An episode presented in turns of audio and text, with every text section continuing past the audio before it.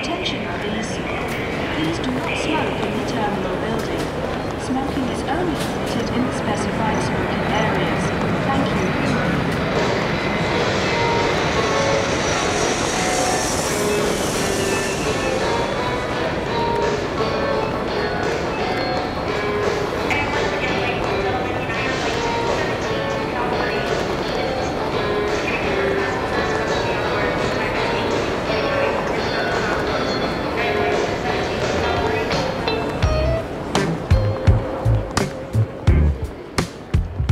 Querida, muito bom dia, boa tarde, boa noite. Sejam bem-vindos e bem-vindas a mais um episódio do nosso queridíssimo Passagem Podcast.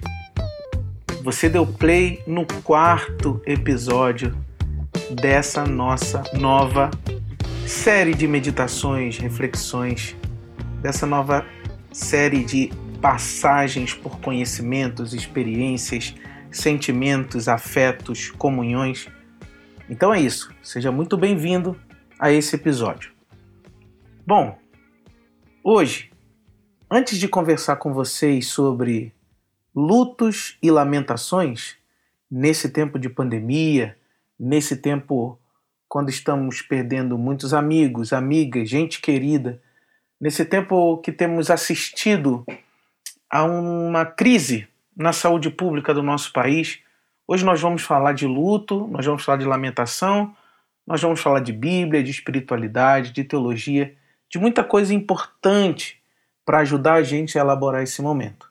No entanto, antes disso, eu gostaria de dar um salve àqueles amigos e amigas que tornam esse podcast uma experiência significativa, relevante.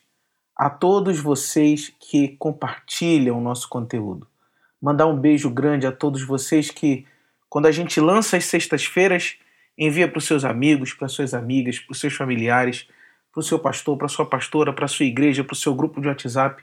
Muito obrigado a todos vocês que estão fazendo desse momento um momento de comunhão, apesar da distância, um momento de amizade, de construção coletiva, apesar da distância e da virtualidade. Muito obrigado, galera. Muito obrigado pelo apoio que vocês têm dado a esse programa. Bom, nesse episódio, nós nos dedicamos a pensar esse tema tenso, esse tema profundo, esse tema duro, porque nós gravamos esse episódio na pior semana da história da pandemia no Brasil. Ao longo dessa semana, nós alcançamos um número trágico de mais de 300 mil mortes por coronavírus ou pela Covid-19 no nosso país. Ao longo dessa semana, alguns dias dessa semana, nós passamos de 3 mil mortes por dia. Além disso, também nessa semana, nós perdemos pessoas muito queridas para a nossa comunidade, para as nossas relações. Segunda-feira, logo cedo, nós já começamos a receber muitas notícias de muitas pessoas agravando o seu quadro, de muitas pessoas sendo entubadas, de muitos irmãos e irmãs nossas na UTI. E nós também, ao longo dessa semana, perdemos pessoas muito importantes para nossa relação. Então, nós já tínhamos gravado um episódio mais alto astral, nós já tínhamos gravado um episódio mais divertido sobre uma outra temática, mas nós reformulamos tudo para poder, em primeiro lugar, oferecer para vocês uma reflexão de espiritualidade que te ajude a atravessar esse momento de dor e sofrimento, que te dê recurso espiritual, teológico, cultural, poético, para você fazer a sua experiência é, de luto, de lamentação, para você para você cuidar do seu coração nesses dias. Essa é a primeira razão desse episódio e a segunda razão desse episódio é prestar as nossas homenagens aos nossos irmãos e irmãs que nós perdemos ao longo dessa semana. Nós queremos agradecer a Deus pela vida deles. Nós queremos reconhecer o quanto eles foram importantes para a gente. E agora, enquanto eu estou falando, você pode pensar em alguém Você pode orar por alguém, você pode agradecer a Deus pela vida de alguém. Mas queremos agradecer a Deus pela vida desses nossos amigos e amigas que se foram ao longo dessa semana. E esse episódio é especialmente importante porque nós queremos dedicar esse episódio à memória do nosso queridíssimo irmão, pastor Cris Fiore, que também nos deixou essa semana. Pastor Cris, um pai, um pastor, um profeta que sentiu as dores do seu tempo, um profeta que honrou a sua mensagem, honrou a sua família, honrou a sua igreja, pregando o Evangelho em sua integralidade, em sua radicalidade. Cuidou da Carol, do Felipe, do Daniel, sua família, amou os seus amigos, respeitou os seus amigos, alegrou os seus amigos e amigas. Um homem de Deus que nós perdemos essa semana. Jesus querido, nós te louvamos e te agradecemos pela vida do Cris. Lamentamos e sentimos muita falta dele, muita saudade dele. Mas nós te agradecemos pelo homem incrível que ele foi, pelo pastor incrível que ele foi. E nesse programa aqui, Jesus, nós queremos deixar registrado o nosso amor, o nosso reconhecimento, a nossa gratidão por tudo que Cris Fiore fez por nós, nos ensinou e representa para todos e todas nós que aqui estamos hoje prestando essa homenagem. Jesus, muito obrigado pela vida do Cris. Nós te agradecemos também porque sabemos que o Senhor o acolhe em seus braços de descanso Sabemos que o Cris não vai mais precisar lutar com esse mundo corrupto e corrompido. Sabemos que o Cris venceu o mundo porque confiou no seu evangelho e dedicou a vida dele ao seu evangelho. E sabemos que o Senhor o recebeu de braços abertos para dar descanso, liberdade e libertação para o seu filho. Obrigado, Jesus, pela sua salvação pela sua ressurreição, que é a garantia de que um dia nós estaremos juntos novamente. Nós nos reencontraremos e celebraremos a sua salvação. Em nome de Jesus. Amém. Então é isso, irmãos e irmãs. Esse episódio é um episódio em memória do nosso irmão Cris Fiore, e de todos os nossos irmãos e irmãs que perderam suas vidas ao longo dessa semana. Nesse episódio, nós recebemos o pastor Edson Nunes, pastor da Nova Semente aqui em São Paulo. E nós conversamos sobre luto e lamentação na Bíblia Sagrada, na Bíblia Hebraica. Nós conversamos sobre dar voz ao sofrimento, sobre liberdade de expressar a dor e o sofrimento. Liberdade de dizer aquilo que está se passando em nós nesses momentos de crise ao nosso redor. Falamos sobre a liberdade de dizer como um caminho para a cura e de um Deus que é capaz de criar um espaço para que a gente gere uma linguagem para a dor e para o sofrimento. Foi um episódio muito especial, profundo, rico, bíblico, afetivo, cheio das manifestações do Espírito Santo entre nós. E eu gostaria de que você que está aí, meu irmão e irmã, acompanhe esse episódio, guardando essas palavras no seu coração e recebendo com todo o nosso carinho recursos para a sua travessia espiritual nesse mundo de destruição, de angústia, de doença, de morte, mas também nesse mundo de liberdade, de libertação, de alegria e de esperança. Fique com mais um episódio do Passagem Podcast, um episódio especial nessa semana, sabendo que expressar a sua lamentação, expressar o seu luto, não é pecado, mas sim uma tarefa espiritual de encontro com a liberdade, com a libertação, com a cura e com a esperança. Bom episódio para você. Deus te abençoe muito. Graça, paz e bem da parte de Jesus de Nazaré, o nosso Senhor, seja sobre a sua vida. Amém. Então é isso, quarto episódio do Passagens Podcast. Nessa, nessa edição que eu não sei bem se é uma edição, é, não sei bem se é uma edição mais contrita, se é uma edição mais de memorial, de gratidão, é, de reflexão, mas é também uma edição que me dá muita alegria porque eu estou aqui com um camarada que eu admiro bastante, há bastante tempo acompanho o trabalho dele na internet e tenho a honra de tê-lo aqui. Ainda que seja para a gente refletir ou aprofundar uma temática que causa algumas dores, causa algumas emoções mais fortes, para mim é uma alegria ter você aqui, pastor Edson Nunes, o reverendo Edson Nunes, como é que o pessoal te chama, hein? Na igreja adventista do sétimo dia, geralmente é pastor, cara, mas pastor tanto faz. Edson, Edson tá bom. É ótimo. Seja bem-vindo, meu irmão, prazer ter você aqui. Obrigado por ter aceitado Nada, o nosso convite para a gente sentir e meditar esse tempo juntos aqui.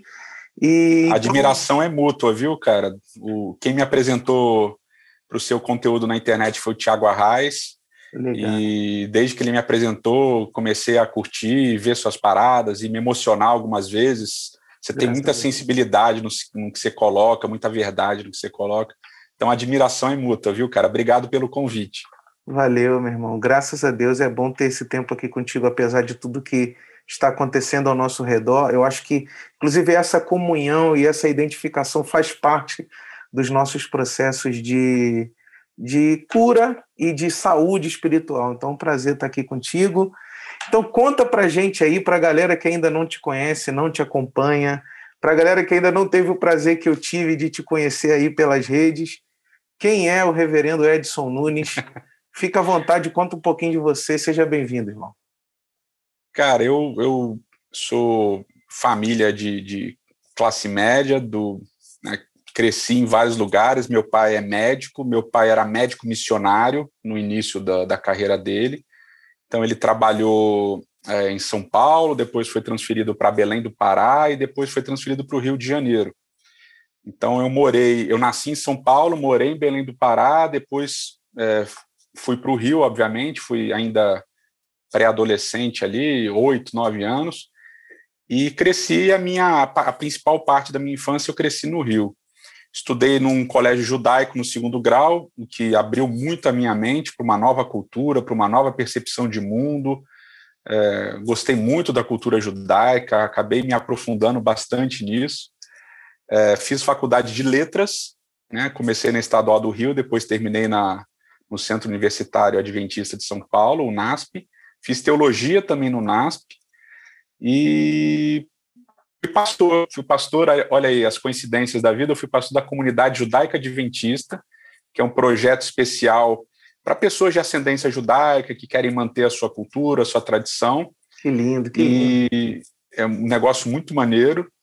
Depois eu, eu fiz mestrado, fiz doutorado na USP em, em Bíblia Hebraica, né? Meu mestrado foi em poesia bíblica e meu doutorado foi em Gênesis 1 a 9, em caracterização de personagens em Gênesis 1 a 9. E fui e, deixa eu ver, ah, fiz um estágio de pós-doutorado na Universidade da Califórnia, lá em Berkeley, onde eu trabalhei com um dos maiores gênios da Bíblia Hebraica, que é o Robert Alter, e foi um foi assim um aprendizado incrível. E aí agora eu sou pastor da comunidade adventista do sétimo dia da Nova Semente, que fica aqui uhum. no centro de São Paulo, na rua Cubatão 77. E essa é minha trajetória, da resumidamente. Hora. Resumidamente. Rodou o Brasil, depois é, voltou para São Paulo, estudos judaicos, depois Califórnia e agora novamente Foi. em São Paulo. É. E aí a gente já vê aí, pastor, essa uma, uma formação bem consolidada, inclusive com uma das maiores autoridades em Bíblia, literatura, que a nossa atualidade é, foi capaz de produzir. Assim. Então, você teve, você imergiu mesmo né, nessa relação com a Bíblia, com o texto, com a construção é, literária, poética, Exato. discursiva da Bíblia. E tem uma coisa que eu não sei, eu acho que os evangélicos do nosso tempo eles perderam essa, eles perderam tanta relação com o texto, com a literatura, com essa questão mais imersiva da Bíblia, que eu acho que eles inclusive não sabem, mas a Bíblia dedica um texto, inclusive central para a tradição profética, dedicado ao luto e à lamentação. Que texto é esse? Por que, que as pessoas não conhecem esse texto? Por que, que elas não vão a esse texto? E por que, que elas não, não aprofundam a espiritualidade delas, ainda mais num tempo de sofrimento como o que a gente está vivendo, num texto como esse? Elas nem sabem que a Bíblia dedica um texto inteiro ao lamento.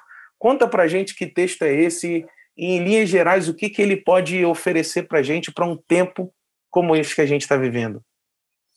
Cara, sua pergunta tem duas dimensões muito importantes. Né? A primeira, o fato da gente não enxergar o texto bíblico como também literatura, a gente uhum. enxerga como revelação de Deus, obviamente, mas a gente a, a perda dessa sensibilidade literária de enxergar o texto bíblico também como literatura faz com que a gente não perceba essas nuances de diferenças literárias nos textos bíblicos e até atrapalha as nossas interpretações também. A gente acaba lendo textos interpretando equivocadamente porque a gente não entendeu o conteúdo literário, né? Então, se você vai ler um determinado gênero e você não entende aquele gênero, você acaba não entendendo, por exemplo, piadas, ironias, sarcasmos e, no caso, como você mencionou, também lamentos, né? Então, a gente tem uma dificuldade de encaixar as, as emoções dentro do texto bíblico, né? E eu lembro um dos meus primeiros sermões polêmicos, né? Que a nossa caminhada pastoral, a gente, a gente tem sempre uns sermões polêmicos, assim, né? um dos meus primeiros sermões polêmicos foi sobre o livro de Esther. E eu estudei muito para fazer esse. Eu construí uma sériezinha né, sobre Esther. E aí eu lembro que eu mencionei: olha, Esther é um livro escrito em formato de comédia. Cara, mas isso gerou uma reverberação altamente negativa. As pessoas, comédia? Que comédia, isso é um absurdo. Como que a palavra de Deus é comédia? Não, esse livro é uma história séria. As pessoas morreram, sofreram nesse livro. Aí eu fiquei assustado, porque eu não esperava aquela reação, né? Eu, fui, eu era ingênuo ainda. Aí eu, tipo, aí gente, a, calma, eu tô falando de um é, gênio. É... aí eu tive que explicar. Falei, pessoal, não, comédia. A história é real, ela aconteceu, ela foi triste, mas ela foi narrada em um formato de comédia para as pessoas rirem e se divertirem, não para debochar da história, mas para ela ficar mais leve.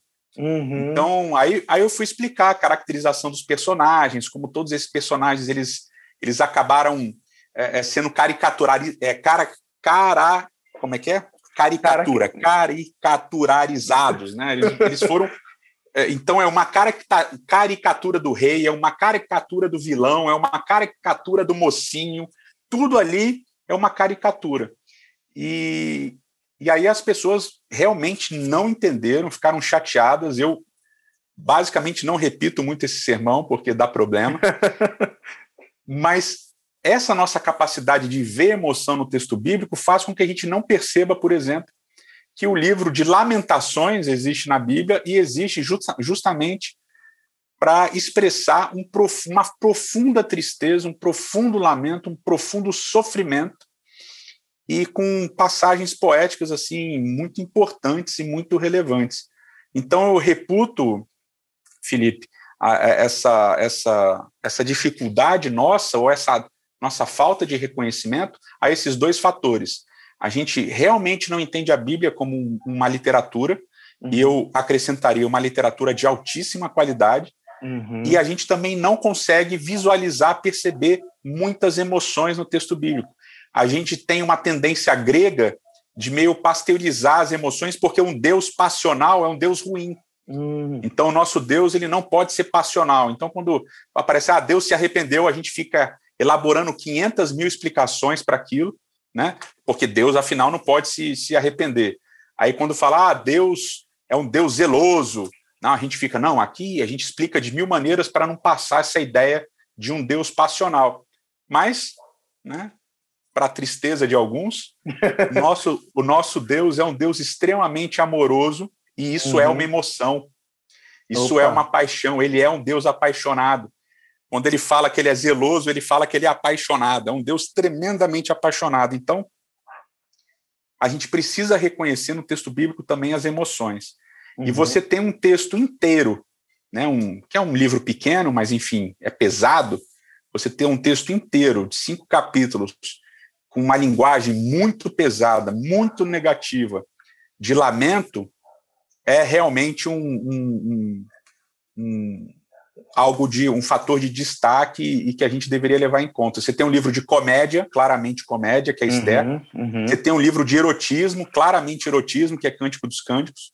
E você tem um livro de um lamento profundo, que é o livro de Lamentações. São três gêneros muito específicos, mas que a Bíblia contempla. E por isso que a Bíblia é tão fantástica, né? com essas diversas dimensões estéticas, temáticas uhum. é, de literatura também. Pastor, então você diria que você diria que o gênero mesmo já tem relação com essa questão afetiva ou com essa questão ah, da emoção? A construção mesmo do gênero, do estilo, da estrutura, é, é por aí mesmo? Existe essa relação? Existe, né? O, o, gênero de lamentações tem até uma discussão, mas enfim, uma discussão muito técnica, muito teórica. E na verdade eu acredito que seja bem uma mistura. Você tem o gênero chamado kiná, que é um gênero de lamento individual, né? Uhum. E você tem o gênero de lamento comunitário também. E no livro de Lamentações as duas coisas estão tão, tão misturadas, bem misturadas aqui. O problema é que a palavra Kiná, obviamente, não aparece no livro de Lamentações, é um gênero que vai ser explicado muito tempo depois, uhum. mas que se encaixa perfeitamente nessa, nessa explicação. E a maneira como o autor decide escrever já diz para a gente muito do que ele quer passar. Tá. Né? Uhum. Já diz para a gente muito do que ele gostaria que a gente entendesse, porque ele já está dando pistas para a gente. Né? O livro, obviamente, é uma obra aberta, mas é uma obra aberta cheia de pistas, né, dando direções. Né? Você não pode entender qualquer coisa de qualquer texto. Né? tem, tem certas limitações de interpretação. Ele é, obviamente, tem uma, várias aberturas, e às vezes essas aberturas são propositais, às vezes não. Uhum. E até um, um, artigo que talvez eu escreva aí com, com um amigo da Inglaterra sobre o, a, as ambiguidades das construções dos personagens, né? Uhum. Então, tem um texto que ele escreveu um artigo, é um, é um cara que eu admiro muito, Lawrence Turner, ele é já aposentado, um velhinho que eu sou fãzaço dele, e a gente, ele escreveu um artigo agora sobre aquela médium, né, do livro de Samuel, quando uhum. Saul vai consultar a médium e tal. E uma das coisas interessantes é que a gente tenta explicar, sempre passando meio pano para o texto bíblico e tal, e a gente esquece um detalhe literário importante, que é a ambiguidade propositada, que a gente chama de crux, né? Hum. O, o, autor, muitas vezes, ele, ele, de maneira propositada, ele constrói um personagem ambíguo, ambíguo, porque o personagem ambíguo, ele gera discussão, ele gera debate, ele gera engajamento. Uhum. Né? Então, a gente tem dificuldade de perceber essas coisas. E quando a gente fala da maneira como o autor escreve, ou seja, ele está escrevendo lamentações, ele tem uma intenção ao escolher esse gênero. Hum. Ele não, não, é, não é por acaso, ele tem intenção uhum. de causar realmente em você desconforto, em causar em você um sentimento, uma, uma vamos usar um jargão, né, uma vibe negativa. Né? ele, ele, quer, ele quer te trazer um sentimento ruim. E, obviamente, você não está afim de ter aquele sentimento ruim. Então, muitas pessoas começam a ler Lamentações e já pulam, porque a linguagem é muito dura, muito pesada, muito tensa, né? Certo. Tá, então, ó, a forma já indica, além de indicar um afeto, né? Ela já indica também uma, um conteúdo, uma, Exato. uma, uma, uma propositividade na comunicação e na entrega de um conteúdo. Agora, uma coisa interessante é o, o que, que então o que que esse o que que esse autor quer o que que esse autor quer entregar nessa forma, nesse afeto com o texto de Lamentações? O que, o que tem ali para a gente receber assim? Ressentimento, muito ressentimento, muita uhum. dor, muito sofrimento, é, perguntas altamente difíceis, complexas, uhum. sem resposta, né? É o que ele está buscando. Ele está ele tá insistentemente falando com Deus, buscando a Deus, trocando ideia com Deus, mas de uma maneira altamente dura, né? Altamente pesada.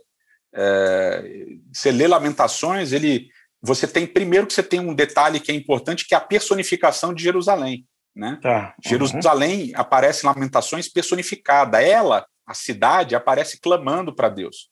E personificar coisas na Bíblia já é um, acontece, né? Então, meu doutorado foi justamente sobre a personificação da terra em Gênesis 1 a 9. Acontece, mas é raro. Hum. É raro. Então você tem a Terra personificada em Gênesis, depois ela vai ser de novo no episódio lá dos espias, né? Do, da Terra, de, logo depois do episódio dos espias, com Coreia, da Terra, Beirão, a Terra vai ser personificada de novo. Você vai ter a personificação de alguns animais espalhados aqui e ali, e você tem a personificação da cidade de Jerusalém em alguns momentos, mas em Lamentações isso é bem forte. Então isso já é uma raridade, então já chama a atenção. É, quando você traz um, um elemento não vivo, ou melhor, quando você traz um elemento não humano para ser humanizado, isso já já causa um, uhum. um choque, né, um espanto. Então, Jerusalém está ali personificada e ela está clamando, ela está gritando, ela está reclamando. Uhum. E quando você lê Lamentações, e com certeza você já leu algumas vezes, mas uma das coisas que mais me incomoda, e acho que incomoda qualquer teólogo que, que, que lide com, com pessoas, porque quando você lida com a teologia fria, é fácil entender isso. Hum. Mas quando você lida com as pessoas, isso é, é sempre mais confuso. O que mais me incomoda é que direto tanto o indivíduo quanto a Jerusalém personificada acusam a Deus e responsabilizam a Deus por tá. tudo que aconteceu na destruição de Jerusalém. Né? Então, é, dando um contexto mais geral para quem está ouvindo a gente, talvez nunca tenha lido Lamentações, Lamentações foi escrito por Jeremias, né, é, após a destruição de Jerusalém. Então, Jeremias é um profeta que está ali vivendo é, basicamente no, nos momentos imediatos antes da, da invasão neobabilônica. Ele, ele fala que, que vai ter destruição, ele fala, fala, fala, fala, e ninguém acredita, os reis não acreditam. E aí eu acho que a gente podia explorar isso depois. Mas os falsos profetas, os falsos profetas ficam do lado do rei, né, dos reis, né, no caso, dizendo: "Não, que isso, rei, fica tranquilo, não vai ter destruição nenhuma. Deus está do nosso lado. Deus vai nos proteger". E Jeremias é o único que está lá. Não, não vai não. Deus está chateado com a gente, ele vai vir aqui, ele vai destruir tudo e a gente tem que se arrepender, se arrepender, ninguém se arrepende de nada. E os profetas da corte continuam mentindo e o povo cai na mentira dos profetas da corte até que vem a destruição. Quando vem a destruição, Jeremias está preso. Jeremias está preso e ele acaba não sendo morto. Ele, quando ele sai da, da, da, da cela em que ele estava, né, da cova que ele estava, ele vai então, entre aspas, admirar a destruição de Jerusalém. E aí, a partir dessa contemplação da cidade destruída, é que ele escreve esse livro, esse livro é, pesadíssimo. Ele já começa com, com, um negócio pesado, né? Porque em hebraico o nome do livro não é Lamentações, em hebraico o nome do livro é Eicha, né? Eicha, que é tipo um som, né? Não tem nem uma, uma tradução específica, é tipo um som, uma, um, um grunhido, um grito, alguma coisa assim. É, uhum. a, ele olha, ah, erra! Né, ele, ele exclama, ele coloca alguma coisa assim para fora, porque o que ele vê só faz com que ele tenha essa reação é, meio bem, bem das entranhas, né, do fundo dele, das emoções dele. Então, eu acho que tem essa contextualização também importante para a gente entender. E é por isso que a cidade é personificada, né? Porque a cidade é que está completamente destruída, uhum. completamente acabada. E nas falas, nos poemas, é justamente Deus que vai ser o culpado, tanto pelo narrador quanto pela cidade personificada, o poeta, né? É, Deus é o culpado pelo que está acontecendo. E isso é extremamente incômodo é, para a gente, muito incômodo. Jeremias já trazia essa angústia, já na, já, na sua, já na sua profecia. É possível dizer que Jeremias já era um profeta, digamos assim, mais, mais melancólico, mais afetivo. Isso já estava presente lá, essa angústia? Ah, sim, você vê durante o, o livro de Jeremias como ele é um, é um cara que sente, né? Uhum. Ele é um cara que, que, que sente muito aquilo que Deus fala para ele falar para o povo, né? O, o, o Abraão Joshua Heschel, no livro dele Os Profetas, né, The Prophets, é, ele dedica uma sessão bem grande para falar sobre Jeremias e ele fala sobre esse patos, né, sobre esse sentimento do profeta. E Jeremias talvez seja o exemplo mais forte do Antigo Testamento, junto com Oséias, né, provavelmente, que são os dois que mais sentem é, o sentimento de Deus, né, eles se aproximam desse sentimento de Deus, de, de quando a mensagem é de desespero, eles se desesperam, quando a mensagem é de dor, eles sentem a dor, né? Quando a mensagem é dura, eles não querem dar mensagem porque para eles aquilo é horrível de ter que dar uma mensagem dura. É diferente, por exemplo, de Jonas, né? Jonas, quando ele quando ele vai pregar, você lê lá no livro dele, ele, ele prega com prazer, né? Torcendo para a cidade realmente ser destruída, né? Uhum. Já Jeremias, ele, ele sente muito, fala: Senhor, você me colocou numa situação horrível porque eu não quero falar essas coisas, eu não quero, eu não quero ter que pregar o que eu estou pregando. E ainda tem várias profecias, entre aspas, que são é, encenadas, né? E a palavra encenação também é complexa, porque as pessoas acham que teatro não é verdade, né? Mas uhum. Jeremias encena é, as coisas que vão acontecer com Israel e com Judá, no caso, e ele fica muito mal. Então, ele já é um cara bem sensível, ele já é um cara bem. um artista, digamos assim. O que ele faz em uhum. Lamentações uhum. mostra que ele é um artista, assim, maravilhoso. A qualidade do texto de Lamentações é um negócio, assim, espetacular. Vamos entrar nesse aspecto aí da arte, que eu acho importante, mas antes, você falou uma coisa interessantíssima que foi, não é, não é só o sentimento, pelo menos na construção, né, não é só o sentimento do profeta que se torna uma forma de revelação, mas ele é, é o, o, o sentimento do profeta é o sentimento do, de, do próprio Deus, né? A, a minha pergunta aí seria, Pastor, como assim Deus sente?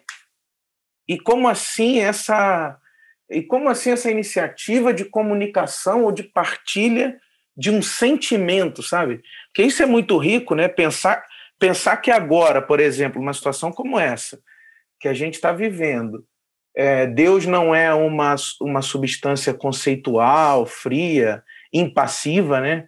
Como dizem os teólogos, pensar que ele tem, ele participa do sentimento de um profeta que sente. Nossa, você falou em sentimento de Deus, eu falei, não, como assim? Fala mais sobre isso um pouquinho antes da gente entrar na estética Cara, na é, é, eu, eu, gosto, você está fazendo uma série sobre o, o, livro de Levítico, né? Você está falando sobre os altares e tudo, e muito interessante, e eu gosto muito da parte de Levítico que fala das bênçãos e maldições. Né? Uhum. Né? Então, se você ler lá, estou até aqui com a Bíblia, se você não se incomodar, eu vou abrir aqui rapidinho, em Levítico 26, né, ele, ele vai falando de todas as bênçãos, de todas as maldições, e ele fala do exílio, né, que é o que acontece com Jeremias. Ele fala: a cidade vai ser destruída, vocês vão ser exilados, e aqueles que ficarem vão sofrer. E é o que Jeremias está passando. E aí ele, do nada, ele fala assim: ó, eu vou me lembrar da minha aliança, tal, tal, tal, e aí vou trazer vocês de volta. Aí ele diz no verso 44: Mesmo assim, estando eles na terra dos seus inimigos, não os rejeitarei, nem me aborrecerei deles para consumi-los e invalidar a minha aliança, porque eu, Senhor, seu Deus, é, eu sou o Senhor, seu Deus, e fiz aliança com eles e tal. Verso 45. Antes, por amor deles, me lembrarei da aliança com seus antepassados. Então, isso daqui vai ser um texto que eu vou usar depois para falar de lamentações, uhum. mas a gente vê que desde o início Deus é um Deus apaixonado. E paixão é um sentimento, é um amor, é uma decisão, é um sentimento, é uma mistura de coisas. Uhum. E Deus constantemente se apresenta, e óbvio que aqui também a gente não pode é, é, esquecer que são autores humanos tentando explicar uhum. aquilo que eles estão entendendo da revelação de Deus, ou seja, eles vão é, é, colocar características antropomórficas aí e, e, vão trazer essa, essa, essa tendência de humanizar Deus, porque como é que a gente vai descrever uma coisa se não na nossa linguagem, uhum. com os nossos sentimentos e assim por diante, né? Então isso obviamente está acontecendo, mas é o tempo todo, é sistemático, é sistemático. E quando uma mensagem é comunicada, ela é comunicada com sentimento. Então, quando Deus fala, né, e eu, eu, eu, no mesmo, na mesma esteira de Levítico 26, você tem Deuteronômio 28 a 30, que é as bênçãos e maldições também. Uhum. E aí você vê lá Moisés falando assim: Olha, Deus me deu uma mensagem. Ele diz: Olha, eis que eu proponho para você a vida e a morte. Aí diz: Escolhe, pois, a vida para que você viva. Então eu fico imaginando se Deus se revelou para Moisés assim, ó. Moisés, diga ao povo que eu proponho entre a vida e a morte. Peça para eles escolherem a vida, por favor. Sem sentimento nenhum? Não, Não a mensagem claramente está trazendo um sentimento. E a grande beleza dos profetas, Felipe, é que eles sentem aquilo como Deus transmitindo aquela mensagem. Eles sentem o sentimento da mensagem e o profeta ele traz todo esse sentimento na bagagem da linguagem que ele está usando. Então, Moisés está trazendo esse sentimento, a gente vai ver Oséias mostrando esse sentimento ali na, no início da narrativa, e a gente vai ver também, obviamente, Jeremias trazendo todo esse sentimento para o negócio. Então, um Deus que, que me ama, ele não me ama roboticamente. Ele não me ama roboticamente. E a encarnação de Jesus talvez seja a grande a grande revelação desse Deus que sente porque ele chora, ele tem compaixão, ele tem sono, ele tem desespero, ele tem angústia, ele tem alegria, ele se diverte no, no, no casamento, ele se diverte com os discípulos, tem seriedade, é, tem tudo.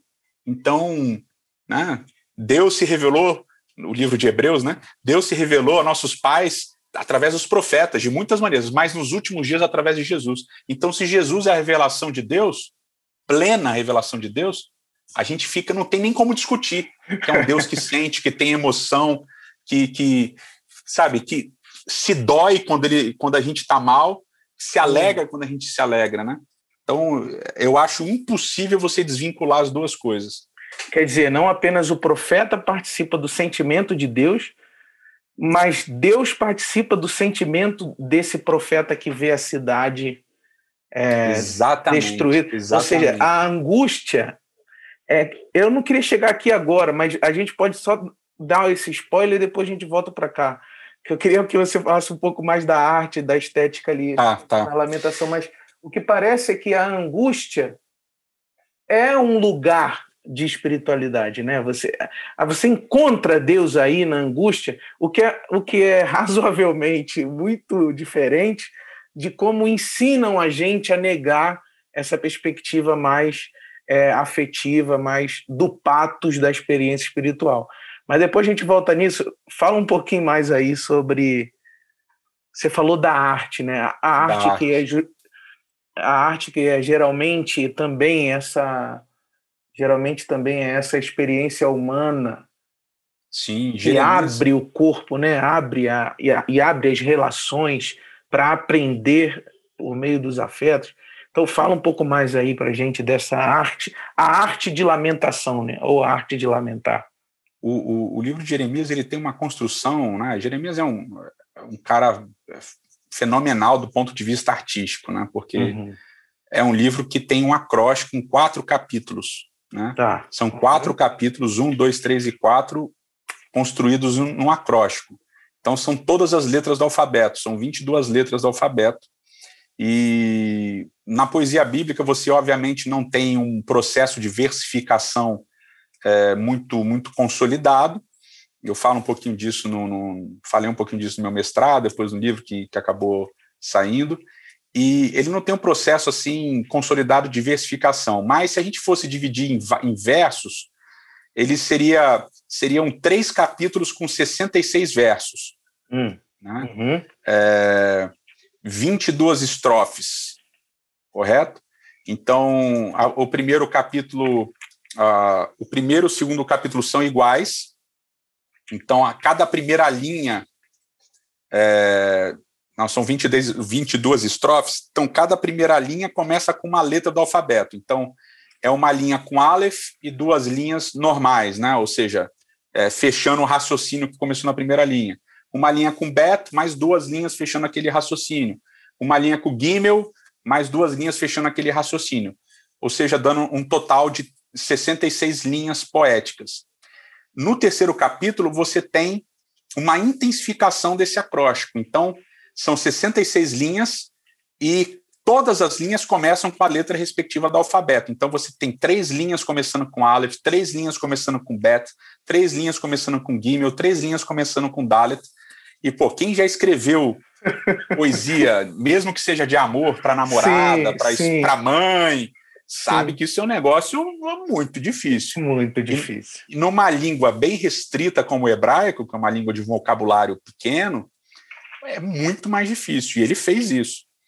E aí a, o quarto capítulo são 44 linhas poéticas, e aí volta no estilo dos dois primeiros, ou seja, você tem uma linha com Aleph, uma linha para fechar o raciocínio, uma linha com Bet, uma linha para fechar o raciocínio, começando com Aleph, começando com Bet e tal. E o quinto capítulo não tem nada. Hum. E, e essa forma poética, que é uma forma extremamente rígida, então, você fica imaginando um poema altamente técnico, né? Super técnico, porque o cara teve que pensar na estrutura toda e ele hum. seguiu uma estrutura super rígida. Aí você imagina que vai ser um poema super rigoroso metricamente, mas a emoção, assim, não é nem o principal, né? Porque, afinal de contas, para seguir uma forma dessa é bem complicado, né, Felipe? Bem difícil. Sim, você bem escreve difícil. em versos, às vezes, eu, eu, sigo você lá, você vê, você coloca os versos, você imagina versos rígidos. Impossível. Sabe, é acróstico ainda, acróstico, uhum, um uhum. super específico e tal. Mas ele consegue passar toda a emoção e toda a barra pesada do que ele está vendo através dessa forma rígida. Uhum. E eu, nas, no, nos meus, no, meus primeiros assim estudos de lamentações, porque tem um dia né, na tradição judaica que é o dia 9 de Av, né? Shabeav, que é o dia que eles acreditam que os dois templos foram destruídos, né? O primeiro templo, que aqui Jeremias está tendo exatamente essa experiência da destruição uhum. do primeiro templo, etc e tal. E o segundo templo, no ano 70, lá, eles acreditam que foi destruído, os dois foram destruídos no mesmo dia, dia 9 de Av. Uhum. E a primeira vez que eu fiquei bolado com isso foi justamente em Jerusalém. Era o ano de 2004, eu estava lá para fazer um curso de poesia bíblica, inclusive, e, e foi bem no, no dia desse 9 de Ave, e eu fui na sinagoga. Na, na, no dia à noite, no início do feriado, eu fui na sinagoga. É, as luzes todas ficam fica só com vela, eles desligam todas as luzes, eles não usam eletricidade, botam só, e você senta no chão. Você não senta nas cadeiras, você senta no chão. E aí você lê o livro de Lamentações inteiro. E aí eu fiquei bolado, falei, nossa, cara, que, que impacto isso teve para mim. Eu ouvindo o livro sendo lido em hebraico, can, cantilado né, em hebraico, uhum. e as uhum. pessoas num clima super soturno, né, algumas emocionadas.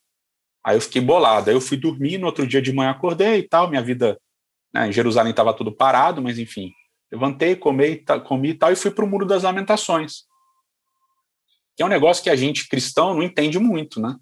a gente acha bonito, é legal, é histórico. Pô, aqui era o templo de Salomão, depois foi o segundo templo de Herodes, Jesus passou por aqui. É bonito. Mas nesse dia eu entendi algo que eu nunca tinha entendido, porque quando eu cheguei no muro, Felipe, estava lotado e as pessoas choravam copiosamente. Hum. Choravam de verdade, uhum, uhum. de tristeza profunda e lamentações sendo cantilado. Aí aquilo me deixou muito é, de, um, de um certo maneira muito abalado e de outra maneira muito curioso. E foi ali que eu comecei a estudar Lamentações. Né? Eu falei, cara, vou estudar isso daqui, porque isso daqui, esse livro é muito, muito pesado, muito. Que sentimento que, que, que esse livro traz, né? E aí eu vi esses detalhes e falei, cara, como é que o cara, um poeta, o, o Jeremias, como é que ele conseguiu passar tanta emoção numa forma literária, num poema tão rígido estruturalmente? É um gênio. Para mim, é, é, isso daqui é genial. É um texto uhum, genial. Uhum. Fora, fora as alusões, fora os paralelismos, fora é, as parataxes, né, que são, são frases curtas e tal, é, fora tudo que ele faz de arranjos nas linhas, ainda tem emoção, cara, muita emoção. Né? E, e eu vendo as pessoas lendo e olhando para o muro e chorando, cara, como é que a gente pode imaginar que não seja um Deus que se emociona com essas coisas e que Total. e que como planta é que na reduzir, gente essa emoção, né, cara? Como é que pode reduzir isso ao racionalismo moderno europeu da teologia cristã, né, cara? Impressionante, cara, impressionante. Aí eu fiquei eu fiquei tentando visualizar, né, essa experiência aí, e tentando visualizar e pensar assim, como é que essa tradição, como é que essa memória, como é que essa arte suplementa, afeta uma espiritualidade a ponto dela descer nesse nível aí de intensidade, sabe? E aí eu fico pensando assim, olha, ler Lamentações hoje ler Lamentações hoje. No Brasil da Covid, no Brasil do bolsonarismo, no Brasil da morte nas né? periferias. Né? Uhum. Aí eu queria saber assim, pastor, como é que a gente lê Lamentações hoje? O que que Lamentações tem a causar na gente hoje? É, Até me arrepiei aqui.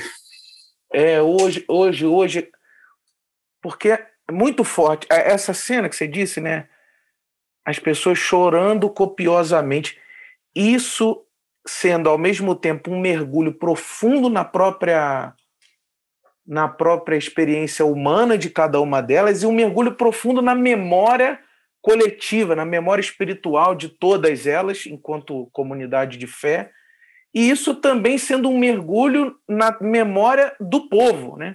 na memória do nós, da nossa coletividade.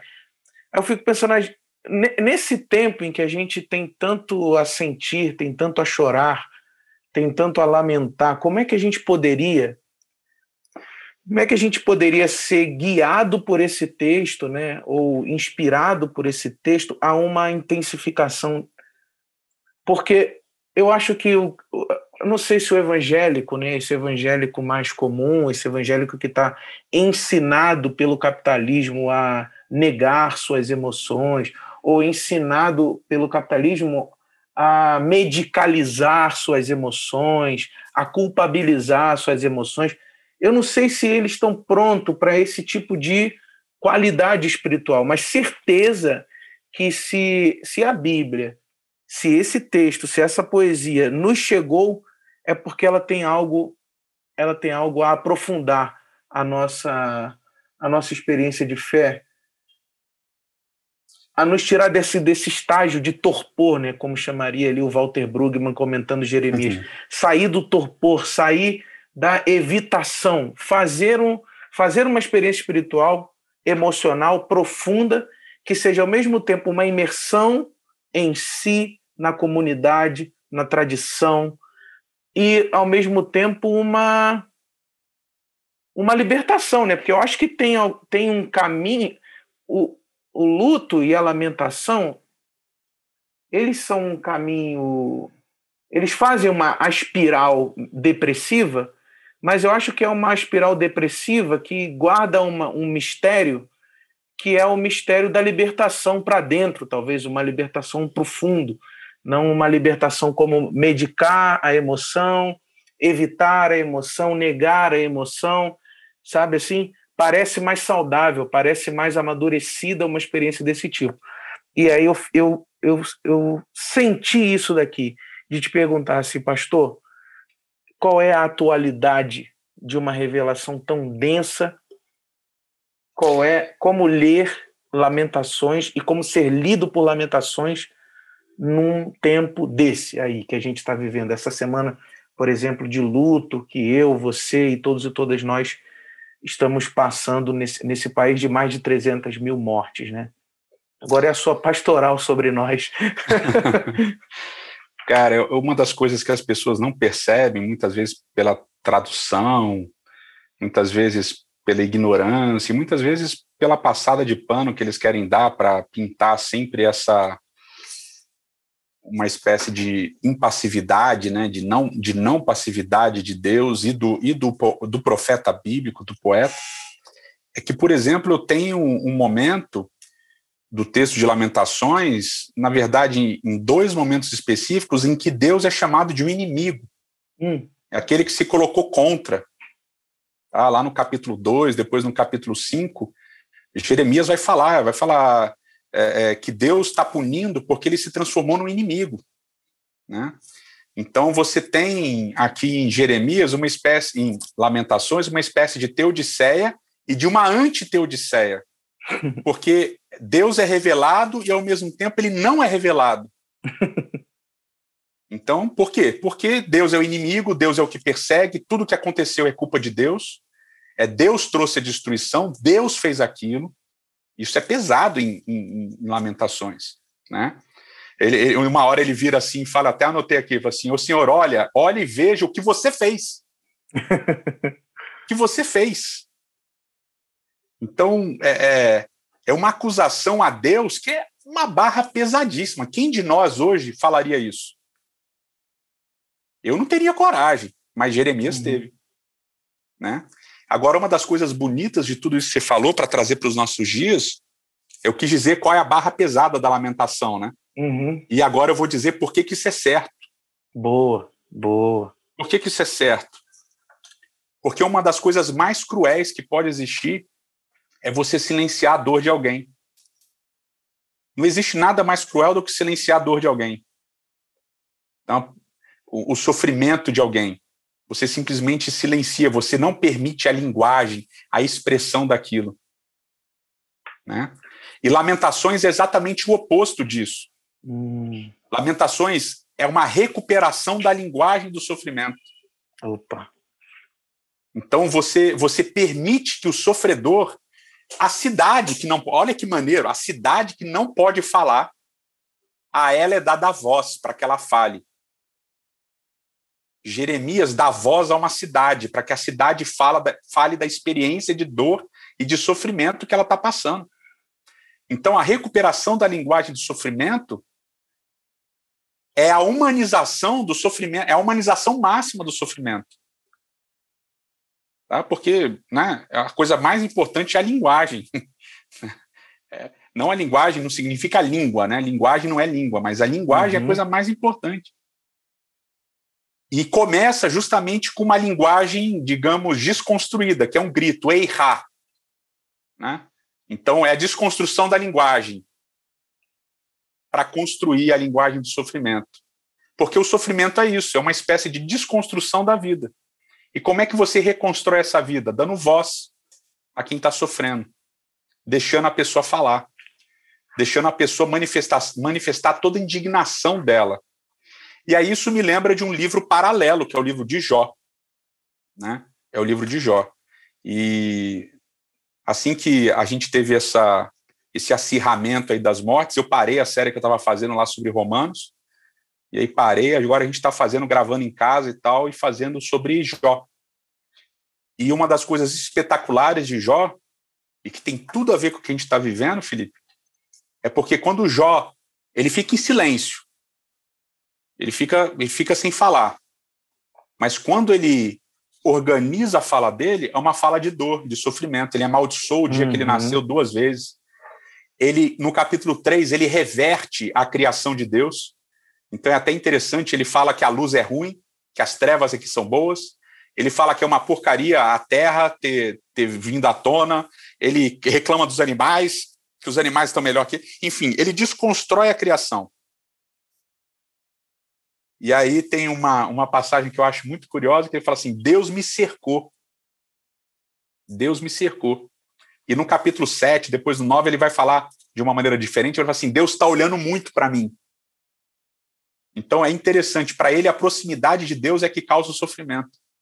Uhum. A maior dor, que é um negócio que para a gente não faz sentido. Mas na cabeça de quem sofre, muitas vezes é isso que está acontecendo. E aí eu articulo a ideia de, de dor, sofrimento e linguagem. Porque, uhum. veja, em Jó, Felipe, Deus também é chamado de inimigo. Jó fala: o Senhor se tornou meu inimigo.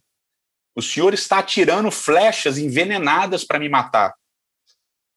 Se tivesse um juiz entre nós dois, o senhor ia perder, eu ia ganhar, porque o senhor está errado. Quem em sã consciência no meio cristão falaria isso hoje, Felipe? Uhum. Porque, mas por que não falaria? Porque nós perdemos a dimensão da linguagem do sofrimento e da dor. Porque a gente cresce numa sociedade moderna em que os sentimentos precisam ser racionalizados e pasteurizados. Uhum. Porque a gente tem pessoas que vão falar para aí, vão falar por aí de mimimi. Ah, isso daí é mimimi. Isso, essa sua fala aí é mimimi. Sofrimento virou mimimi. Então o indivíduo chega e fala assim: Poxa, hoje eu sofri bullying na escola, me chamaram de gordo. Que era o meu caso quando eu era criança. Me chamaram de gordo, me chamaram Nossa. de baleia. Nossa. Né, na escola me chamavam de baleia, eu ficava mal, mas eu não podia falar que era isso sobre isso, que era mimimi. Uhum. E as pessoas negras, os pretos, são chamados de macaco e não podem reclamar, por quê? Porque é mimimi. É só uma brincadeirazinha. Então a gente tira o direito das pessoas que sofrem falarem, elaborarem sobre o sofrimento delas. E quando elas elaboram sobre o sofrimento dela, elas vão elaborar a partir da dor. E Felipe, se está doendo, você reclama, uhum. você xinga, você briga.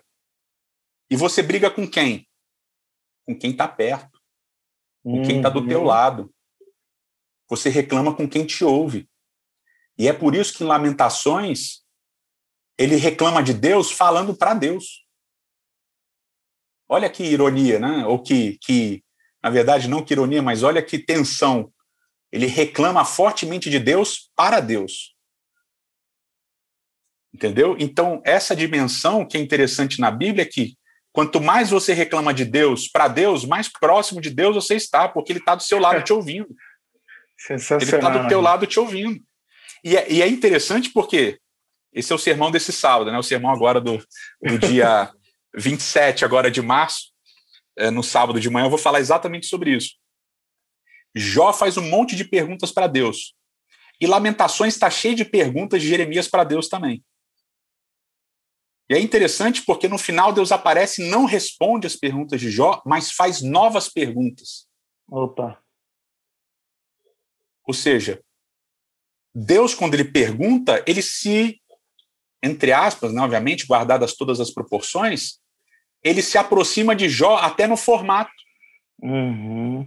Porque Deus não chega para Jó, olha, Jó, você perguntou X, a resposta para o X é isso daqui, isso daqui, isso daqui. Ele chega e faz perguntas que Jó também não tem resposta.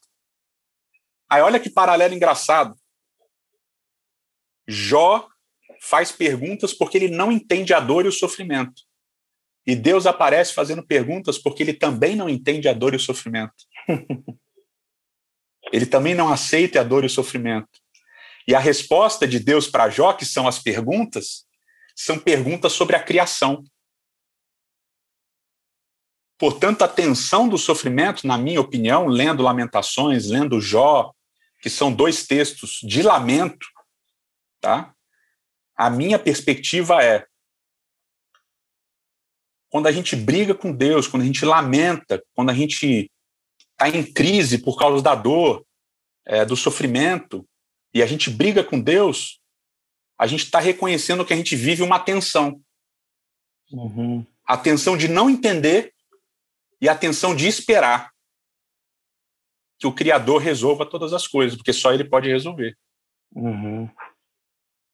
É essa tensão que move a gente. Só que se a gente silencia, Felipe, que foi o que você falou muito bem, se a gente silencia a linguagem do sofrimento e da dor, a gente tira a oportunidade das pessoas crescerem no relacionamento com Deus.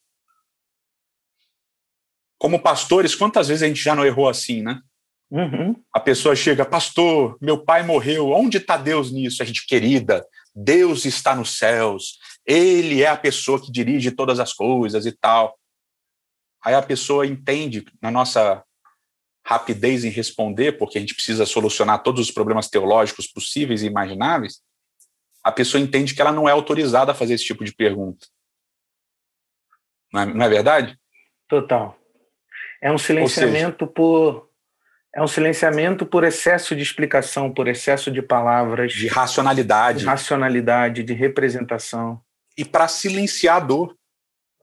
A gente silencia a dor dos outros fazendo essas explicações teológicas, fazendo esses arrazoados teológicos, de, né, tentando explicar o inexplicável, porque se o próprio Deus acha que ele entende ao longo da Bíblia que o sofrimento é inexplicável, não deveria uhum. existir, e ele sofre porque a gente sofre, por que, que a gente tem que silenciar o sofredor? Né, então, Quer essa dizer, linguagem. Não há nada, não há nada de mais pastoral, não há nada de mais teológico, por assim dizer, do que escutar e dizer a dor, ao invés de traduzir e explicar a dor. Exatamente, exatamente, Felipe. É isso mesmo, cara. E como pastores, muitos de nós perdemos a capacidade de fazer isso. Porque a gente virou técnico. A gente virou especialista. Né? A gente virou especialista, a gente é CEO de Deus. Uhum. A gente explica tudo de Deus para as pessoas e a gente gerencia a obra dele na terra, né? Gerencia entre aspas, né? Então a gente a gente se comporta como se a pessoa reclamar de Deus fosse um problema para a igreja resolver. E não é um problema para a igreja resolver. Quando a pessoa está brava com Deus, deixa que Deus resolve, menino. Uhum. É ele que está perto, né? É ele que está perto, é mais é perto do que tá a gente. Perto. É ele que sente mais do que a gente está sentindo.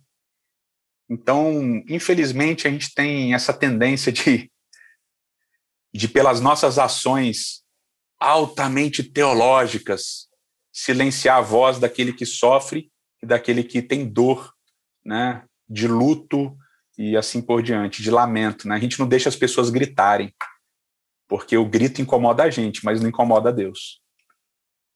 Não incomoda Deus. Grande sabedoria, meu irmão. Quer dizer, por que precisamos lamentar, né? Para os nossos irmãos e irmãs que estão ouvindo a gente, em qualquer tempo que seja, em qualquer lugar que seja agora, que em nome de Jesus eles entendam definitivamente que em qualquer horizonte de destruição, de morte, de dor, de luto, em qualquer horizonte trágico, o caminho mais humano e mais espiritual ao mesmo tempo é o caminho da liberdade de expressar a dor, né?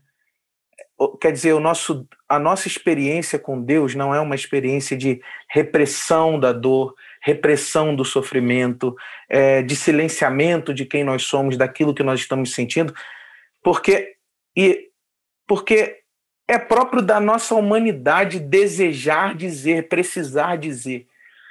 Quando você trouxe lá no início essa imagem, né, a cidade está destruída, a destruição da, da cidade coincidindo, aí você falou, com a quebra da linguagem. Isso é, inclusive, o horizonte daquilo que a psicanálise chama de sofrimento, é, do, do, sofrimento, do trauma, Exato. do sofrimento, do sintoma. Ou seja, Exato. o mundo caiu, eu perdi o meu amigo, eu perdi o meu pastor, eu perdi a minha filha, é, eu perdi, eu perdi, o mundo desabou, a cidade foi destruída, é, 300 mil mortes sobrevieram contra nós, não, eu, a, a linguagem quebrou, quebrou, eu não sei explicar isso para mim, nós, eu não sei explicar isso para nós, a linguagem quebrou. E aí, eu achei isso lindo, né? O desenho do texto é de uma linguagem quebrada até a linguagem até uma linguagem reconstruída você precisa e quebrada falar... de novo. E quebrada de novo? É porque então olha que louco é então olha que louco. Ele começa com eirá que é um grito. E aí ele constrói a linguagem. E a forma do texto como a gente falou é Isso. 66 versos 66 versos 66 versos com três linhas para cada, ou seja, um acróstico altamente alef, bet, bet, bet. Aí ele vai para 44 versos. E no quinto capítulo não tem acróstico, não tem nada. Uhum. Ele destrói de novo a linguagem, Felipe. A organ... Não a linguagem, ele destrói de novo a organização do texto. E é justamente no capítulo 5 que você tem esperança. Opa. Olha que loucura, cara. Então, enquanto a linguagem está construída, a linguagem de sofrimento, de dor, de desespero, de acusação contra Deus, está tudo super organizado. Altamente organizado. Mas a linguagem da esperança, velho, é a linguagem da completa do completo abandono da organização. Porque é loucura, a esperança é loucura, cara. A gente vive num momento de loucura. E a nós, seis, hoje, a gente ter esperança de qualquer coisa é loucura. Mas é justamente essa loucura que Cristo traz para a gente. Ou seja, a lou... aqui, é isso mesmo. Aqui tem uma coisa, cara, que é que é inclusive uma subversão é inclusive uma subversão da lógica psicanalítica, digamos, secularizada, porque a lógica psicanalítica secularizada vai dizer a linguagem quebrou, o mundo quebrou, você está em sofrimento. Se você reencontrar um signo, reencontrar uma explicação, você estabiliza ou ampara o seu ser. Tem essa coisa do amparo, né? Na linguagem, no símbolo, no ícone.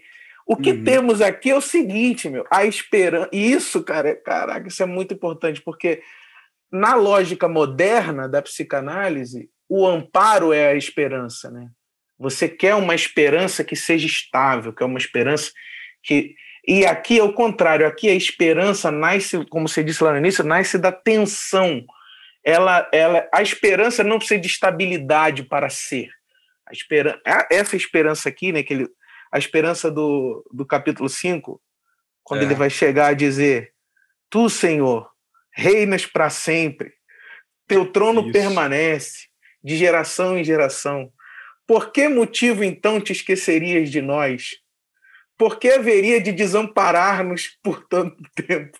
Então, essa coisa assim, cara, uma capacidade de esperançar que não está ancorada no amparo, cara. Isso é, é brutal, cara, de novo. É brutal. E ele, e ele reclama porque Deus é um rei tirano. Ele fala: o senhor é um rei tirano que se voltou contra o teu povo, que se voltou contra a tua cidade. Aí no final ele fala: Mas tu és o nosso rei, nós te amamos, etc e tal, por que o Senhor vai se esquecer da gente?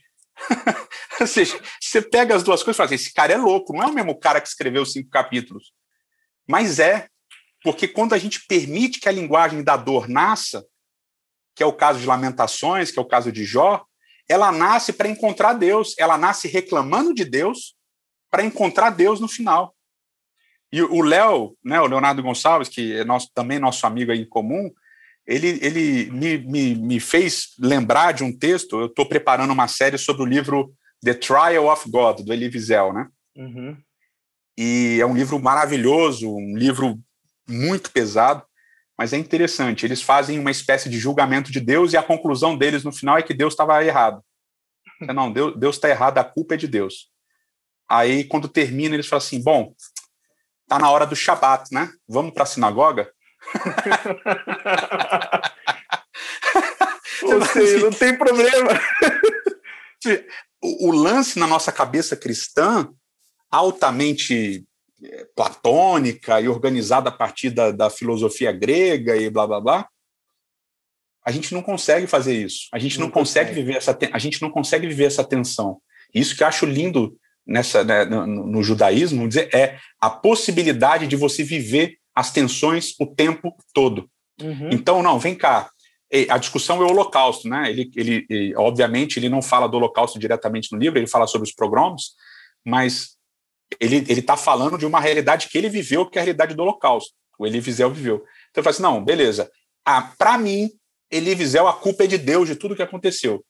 Uhum. Mas, bom, Deus sábado, deixa na sinagoga adorar a Deus. Pronto, pronto. Então, a minha dor.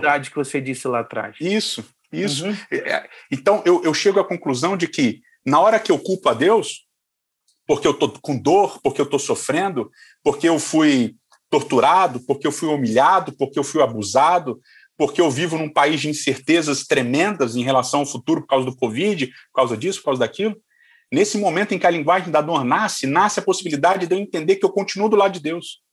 E que Ele, principalmente, está do meu lado ouvindo tudo que eu tenho para falar.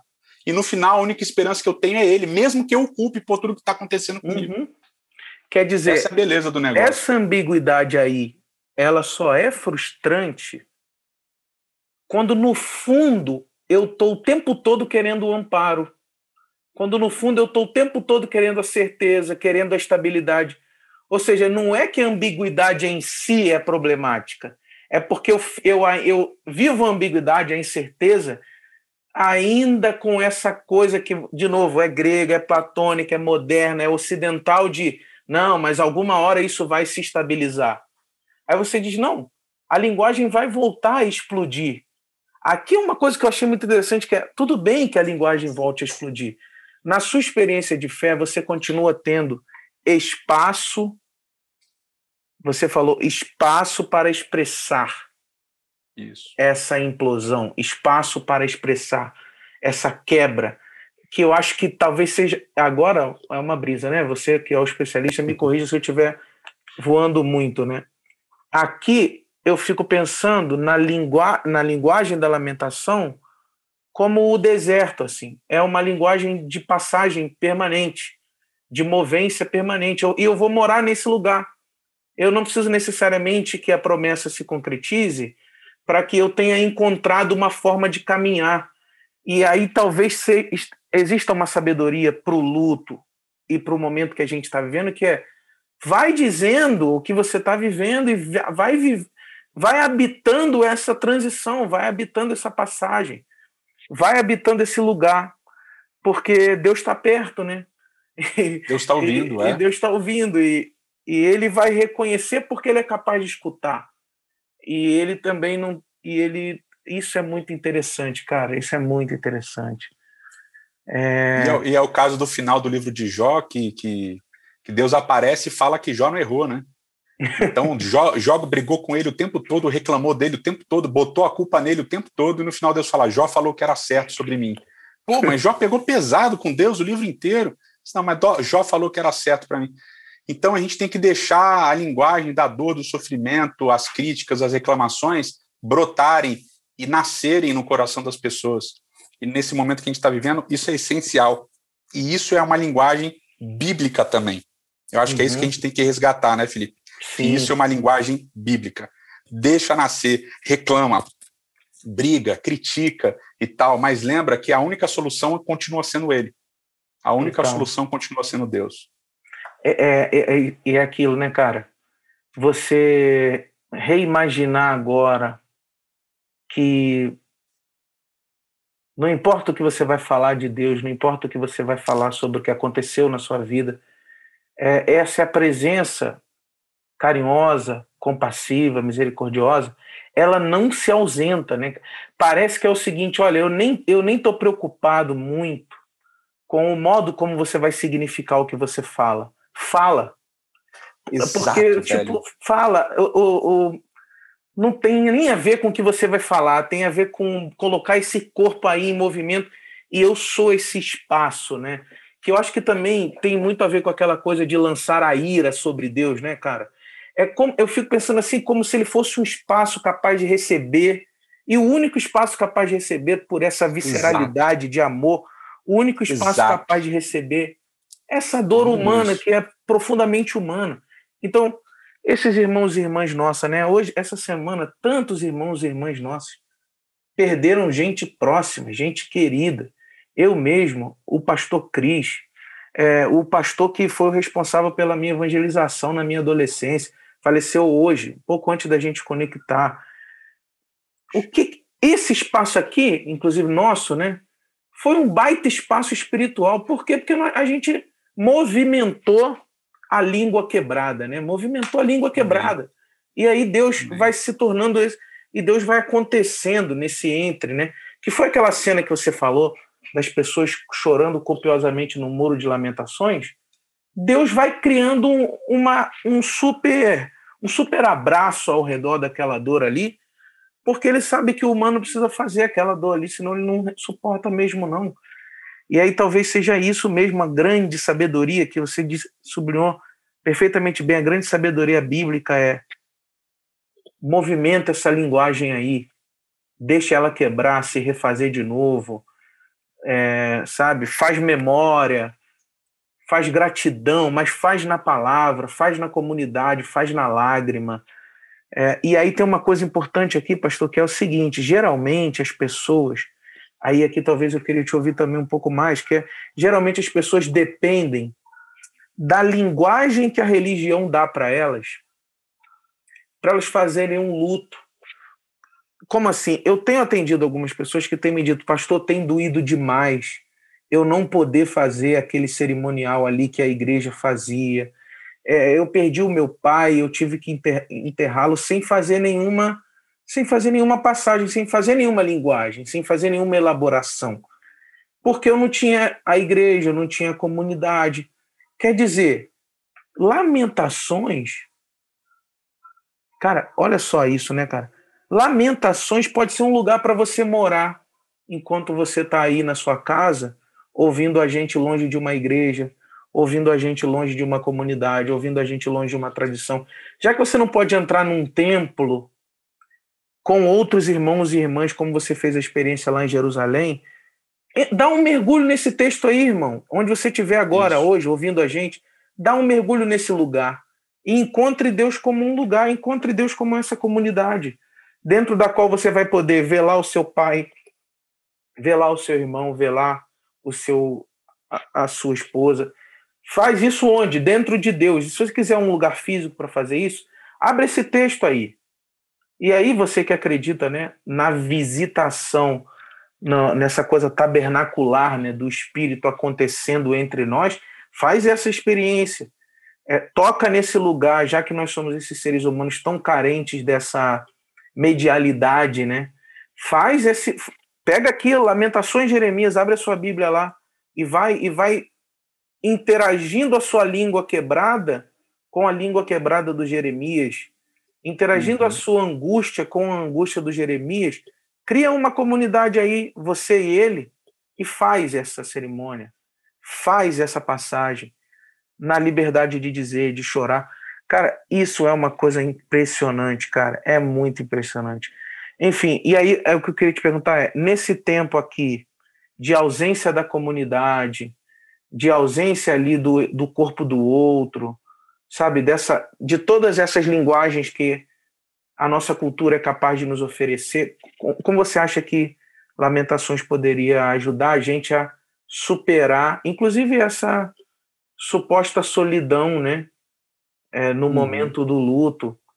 Você, você, é, cara, é muito difícil. Eu acho que você deu um caminho aí, você já já respondeu uma parte, né? Que é esse caminho de você buscar no texto, você é, é, buscar encontrar Deus nesse texto de Lamentações, no texto de Jó, talvez numa linguagem, numa Bíblia, numa linguagem mais moderna que te ajude a entender melhor as nuances e tudo.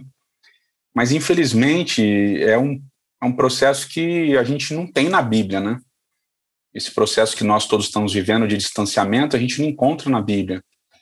Então é uma coisa nova para muitos de nós, é uma coisa que a gente vai sofrer muito ainda.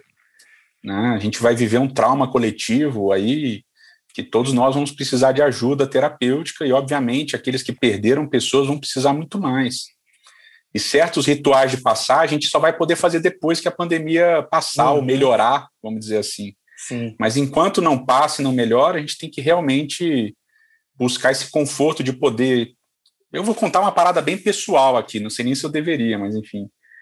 Quando eu tô muito mal, cara, eu abro a minha varanda aqui e eu fico fazendo os meus lamentos aqui para Deus, às vezes falando, às vezes só pensando e tal. E geralmente é duas, três da manhã, eu vou para a varanda, às vezes choro bastante, às vezes não, só reclamo mesmo, brigo e, e etc mas é, é um processo que cada um de nós vai ter que achar até a gente poder fazer esses ritos de pastagem, né? Uhum. Agora, realmente, o que você falou no início aí dessa, dessa, dessa sua última fala é essencial. Buscar na linguagem bíblica, buscar em Lamentações, buscar em Jó, uhum. buscar em, em, nos capítulos centrais ali de Eclesiastes, Opa, é buscar essa linguagem que a gente não tem, que é a linguagem da dor, que é a linguagem do sofrimento, de poder uhum. falar com Deus. E quando você lê, você vai ver que os caras pegaram pesado com Deus e Deus chegou e falou: Mano, tô do lado de vocês. Eu sei que não é bom isso daí, eu não gosto, tô sofrendo junto. E pode falar o que vocês quiserem, que eu tô aqui ouvindo. Não tem nada que você fale para Deus que ele não vá estar do seu lado te ouvindo, né? Amém. É, então, é duro, cara, é muito duro, porque é, são ritos que a gente que a gente sente falta, né, do abraço, de, de você pô, poder abraçar a pessoa. Eu, eu sempre brinco, e não é uma brincadeira, porque é realidade, mas eu sou um, um péssimo pastor de enterro. Eu não sei pregar enterro. E não é porque eu sou é, sou muito técnico, é porque eu não consigo falar. Quando eu chego, começo a chorar. Eu vejo as pessoas chorando, eu, auto, eu automaticamente começo a chorar. E, e, inclusive, em parênteses, eu tive um enterro muito, entre aspas, bom no ano passado, porque a família estava muito bem. Sabe, uma família que está, não, pastor, a gente está triste, mas a gente tem esperança na ressurreição, a gente tem esperança uhum. em Cristo e tal. E foi o primeiro enterro que eu fiz que eu falei assim, cara, que diferente, né? Uhum. Bom, fecha parênteses. Geralmente no, no enterro eu choro demais, eu fico, eu fico muito mal, eu fico muito abatido, é uma coisa que drena todas as minhas energias. É... Então a gente não está conseguindo viver isso, Felipe. Isso, isso vai gerar um trauma, que é o trauma que a literatura do Holocausto chama de o trauma do sobrevivente, né? O, o, uhum. o, o Primo Leve vai falar muito disso no Isto é um Homem, o Victor Frankl vai falar muito disso é o trauma do sobrevivente, cara. Aqueles que estiverem passando pela pandemia e perdendo muitos parentes vão começar a pensar por que eles morrem e eu não. Geralmente a... o, so, o, sobrevivente ele é justamente ele sofre de não poder testemunhar, né? Ele é, sofre de não, ele vive esse lugar extremamente extremamente incômodo que é eu não sei o que dizer eu não sei o que dizer, eu não sei o que sentir. E por que eu, porque eu continuo? Uhum. Por que eu continuo? Porque o trauma que a gente está vivendo, Felipe, esse trauma que a gente está vivendo, ele vai trazer sequelas profundas. Uhum. Porque a falta do contato social, do abraço, do beijo, num momento de luto de outra pessoa, isso vai fazer falta para muita gente. Né? E com isso, de maneira nenhuma, estou dizendo para você voltar para sua igreja e na sua igreja isso. ou fazer enterro com, com galera, não. Não aglomera, por favor. Chega de culto presencial, chega de tudo presencial, fica na sua casa se você puder. Se você for trabalhador, e infelizmente, por causa desse sistema maluco e corrupto que a gente vive, uhum. se você tiver que trabalhar, meu amigo, usa 300 mil máscaras, passa álcool gel na sua mão aí e tal, por favor, cuide dos seus. Mas eu não estou não tô enaltecendo nenhum tipo de, de, de, aglomeração, mas assim, vai fazer falta, cara, vai fazer muita falta o, o contato social com as pessoas. Então, é, eu entendi o que você falou, eu concordo plenamente com o que você falou. É o momento da gente morar no texto, que eu achei lindo que você disse, morar no texto, tabernacular no texto com Deus, reclamar, brigar e deixar os rituais para depois. Esse é o momento de deixar os rituais para depois. Eles são importantes, mas eles vão acontecer depois. Agora, vai na Bíblia, Lamentações, Jó, os capítulos centrais ali, capítulo 4, 5, 6 e 7 de, Lamenta de Eclesiastes. Mora ali, lê ali, fala com Deus ali e, e tenta, de alguma maneira, construir a sua linguagem de dor a partir desses textos. Amém. E nunca esqueça, meu irmão, minha irmã, que você tem espaço de liberdade, de escuta em Deus. É, e aí tem aquela imagem linda do Novo Testamento, da relação com o Espírito, como uma, uma relação de gemidos, né? Você uhum. não tem que se preocupar pelo significado, você só tem que gemer e Deus traduz isso. Porque Deus Amém. traduz o desejo, né? Deus traduz o desejo e não a palavra.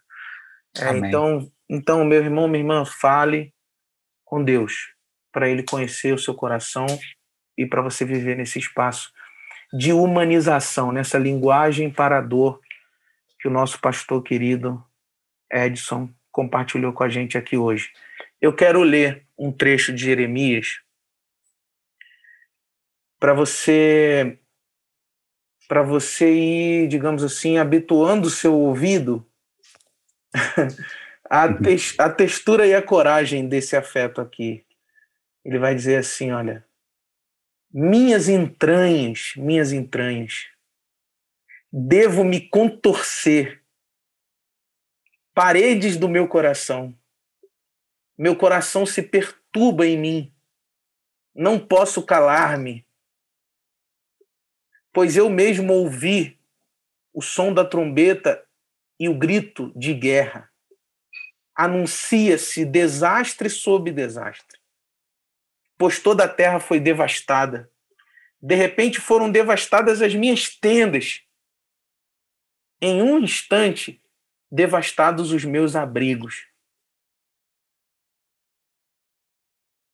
Jeremias capítulo 4, versículo 19 em diante. Você vê, é para dizer mesmo outro trecho que eu separei aqui de Jeremias, ele vai dizer assim, olha. Não há bálsamo em Gileade. É. Não há médico. Por que não progride a cura da filha do meu povo? Quem fará de minha cabeça um manancial de água e de meus olhos fonte de lágrimas, para que eu chore dia e noite os mortos da filha do meu povo? Quem me dará no deserto um refúgio de viajantes, para que eu possa deixar o meu povo e ir para longe deles? Ou seja,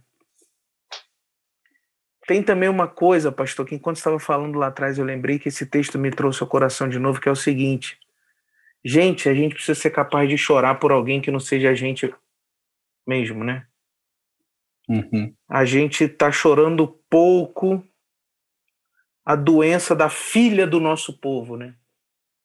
Então, além de chorar por você, de orar por você, de falar por você, pela sua família, pelos seus queridos, chore também pelo outro. Vincule-se ao coração do outro aí nesse luto e nessa lamentação geral que a gente está vivendo no nosso, no nosso Brasil. Entendendo que Deus é afeto, presença, visceralidade e espaço de liberdade para nossa dor. Pastor, olha, que espaço de liberdade que Deus me deu nessa tarde aqui contigo. Nos deu, nos deu. Muito obrigado, hein? Muito obrigado. Porque Deus te deu aí uma história, um conhecimento, uma sensibilidade, um desejo, uma vocação, e isso tem abençoado muita gente, isso vai Amém. abençoar muita gente ainda. E eu quero te agradecer muito por perseverar nesse lugar aí, por acreditar nesse lugar, é, mesmo diante também das suas dores, dos seus lutos e das suas lamentações. Obrigado mesmo, obrigado mesmo por esse espaço. A gente ainda não vai se despedir, porque essa é uma hora que eu rodo uma vinheta aqui nesse programa. A produção, João Elbert, roda uma vinheta aqui agora. E a gente volta com indicações, pastor. Indicações. Tá bom. Attention, please.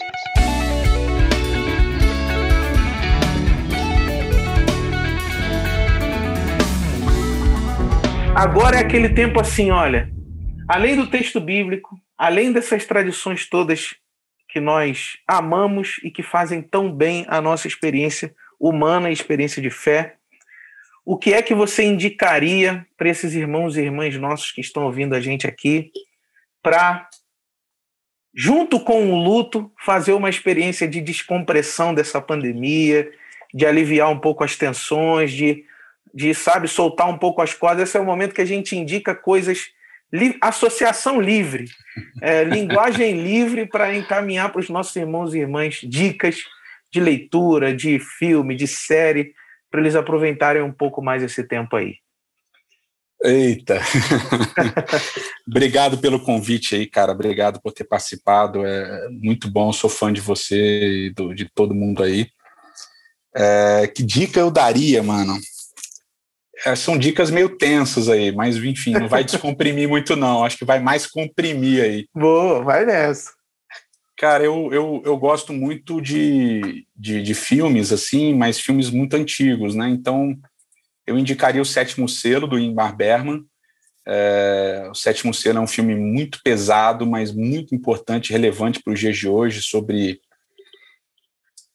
sobre fé, tá? sobre fé, sobre é, juízo também, sobre viver. É um, é um livro, é um filme muito bom, eu gosto muito, Sétimo Selo. E, cara, eu, eu, eu tenho várias leituras que têm me ajudado.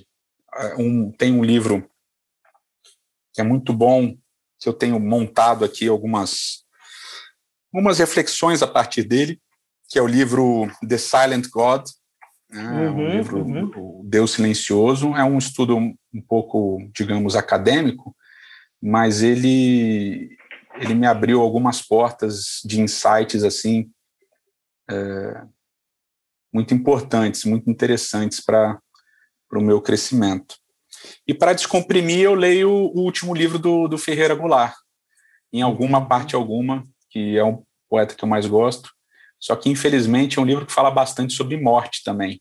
Uhum. Foi o último livro que ele escreveu de poemas, então tem bastante morte lá dentro, só que todas as reflexões que o Ferreira Goulart faz sobre a morte são reflexões que me impactam muito e fazem pensar muito, então eu, eu curto bastante. É isso. Boa, meu irmão. Muito obrigado, hein? Cara, é isso. Indicações do reverendo Edson Nunes para você fazer a sua linguagem para a dor e para a libertação da dor. É, obrigado mesmo, irmão. Obrigado mesmo. Valeu, valeu, pastor te agradecer muito por esse tempo, desejar que Deus abençoe muito a sua família, a sua casa, a sua igreja, seu ministério, é, os, a, a, sua capacidade de ensinar a todos e todas nós a pensar a Bíblia, sentir a Bíblia. Obrigado, muito obrigado por esse tempo. Nada, Deus tamo junto, cara. Demais. Tamo junto. Valeu. Deus te abençoe demais, tá? Ótimo tempo aí para você e até breve. A gente se vê por aí Espero que presencialmente. Pelas internets da vida, né? É, espero que em breve presencialmente para eu ir te Amém. visitar Amém. na comunidade Amém. e receber a ministração presencialmente. Beijão, meu irmão. Deus abençoe. Valeu, um beijo, Felipe. Deus te abençoe, cara. tchau. tchau. tchau. tchau.